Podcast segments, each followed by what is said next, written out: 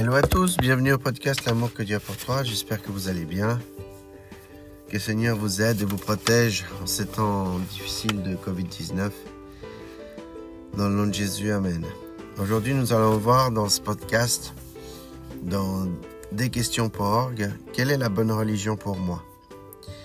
Mais avant tout cela, j'aimerais euh, pouvoir prier afin que le Seigneur puisse nous, nous illuminer, nous, pouvoir nous, nous guider à travers cette question. Seigneur, je te remercie, Seigneur, pour euh, pouvoir, euh, pour tous les auditeurs, Seigneur, de ce podcast. Je, te remercie aussi que, Seigneur, euh, tu puisses nous aider à comprendre au niveau religion, afin que nous puissions voir les choses plus clairement, selon, selon toi, selon ta volonté, dans le nom de Jésus. Amen. Quelle est la bonne religion pour moi? Les fast-foods nous séduisent en nous permettant de commander de la nourriture exactement comme nous la voulons. Certains cafés possèdent plus d'une centaine de saveurs et de variétés de café. Même pour acheter une maison, une voiture, nous pouvons acheter toutes les options et caractéristiques que nous souhaitons. Nous ne vivons plus dans un monde chocolat, vanille, fraise. Le choix est roi. On peut trouver à peu près partout tout ce qu'on veut selon ses goûts et ses besoins personnels. Alors comment faire pour trouver la religion qui vous correspond? Que diriez-vous d'une religion vous délivrant de tout sentiment de culpabilité, qui ne vous demande rien et qui ne vous encombre pas avec une longue liste de choses à faire ou à ne pas faire?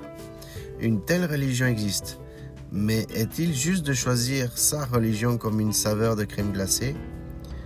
De nombreuses voix essayent d'attirer notre attention.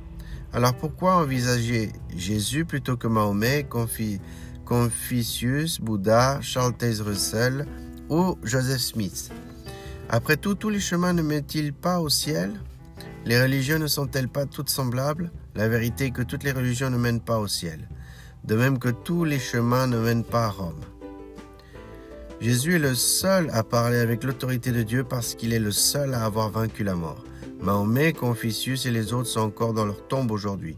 Mais Jésus, par sa puissance, est sorti du tombeau trois jours après avoir souffert une mort cruelle sur une croix romaine.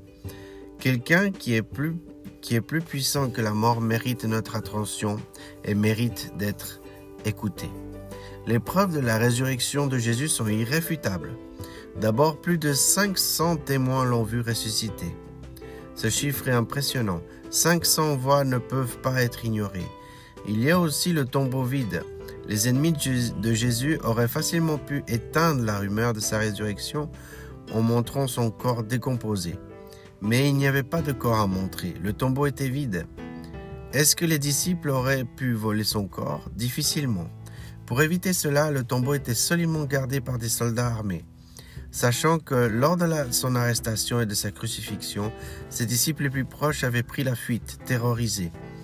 Il est très peu probable que cette bande de pêcheurs effrayés aurait pu affronter des soldats professionnels et bien entraînés.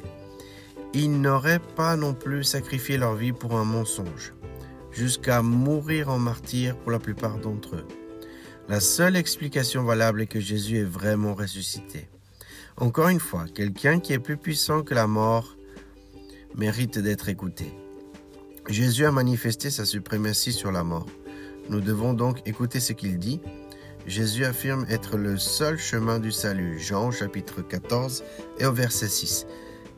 Il n'est pas un chemin parmi d'autres, il est le chemin. Jésus a dit aussi, Venez à moi, vous tous qui êtes fatigués et courbés sous un lourd fardeau, et je vous donnerai du repos. Matthieu chapitre 11 verset 28. Nous vivons dans un monde rude et la vie difficile. La plupart d'entre nous sommes blessés et meurtris et portons les marques du combat. C'est votre cas? Alors que voulez-vous? Une restauration ou une simple religion? Un sauveur vivant ou un, ou un de ses nombreux prophètes morts. Une relation épanouissante ou des rituels vides de sens. Jésus n'est pas un choix, il est le choix. Si vous cherchez le pardon de Dieu, Jésus est la bonne religion. Acte chapitre 10 au verset 43. Si vous cherchez une relation épanouie avec Dieu, Jésus est la bonne religion. Jean chapitre 10 et au verset 10. Si vous voulez demeurer éternellement au paradis, Jésus est la bonne religion. Jean chapitre 3 au verset 16. Mettez votre foi en Jésus-Christ comme votre Sauveur, vous ne le regretterez pas. Croyez en lui pour le pardon de vos péchés, vous ne serez pas déçus. Si vous aspirez à une vraie relation avec Dieu, voici une simple prière. Souvenez-vous que le, le, seul fait de faire cette prière ou une autre ne vous sauvera pas. Seule la foi en Christ peut vous sauver du péché.